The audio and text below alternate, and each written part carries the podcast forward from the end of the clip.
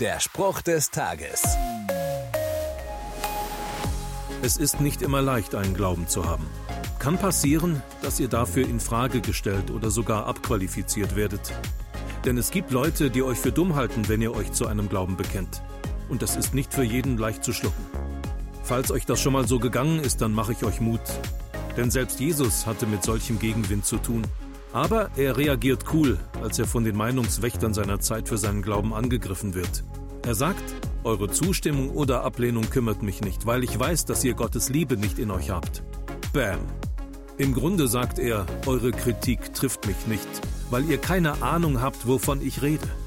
Und so ist das auch bei den meisten Menschen, die andere für ihren Glauben verurteilen. Der Spruch des Tages steht in der Bibel. Bibellesen auf bibleserver.com.